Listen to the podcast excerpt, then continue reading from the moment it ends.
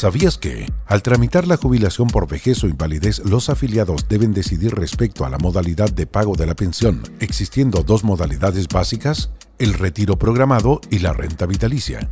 En el retiro programado, el trabajador mantiene sus ahorros en su AFP y conserva la propiedad de estos. La pensión se paga con los ahorros de su cuenta individual y el monto varía según rentabilidad y expectativas de vida, entre otros factores. Se financia la pensión hasta que se agotan los fondos. En el caso que quedaran fondos y el afiliado muere y no existen personas con derecho a una pensión de sobrevivencia, el ahorro se convierte en herencia para sus herederos legales.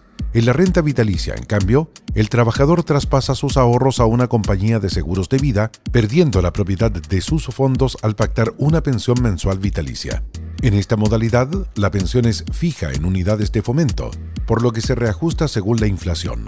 Una vez fallecido el afiliado o el beneficiario de esta, no genera herencia.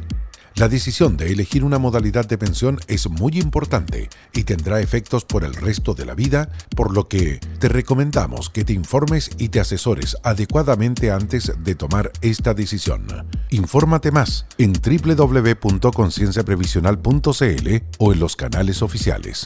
Conciencia Previsional es un proyecto ejecutado por la consultora TIP Asesores SPA. Esta es una iniciativa financiada por el Fondo para la Educación Previsional FEP, administrada por la Subsecretaría de Previsión Social del Gobierno de Chile.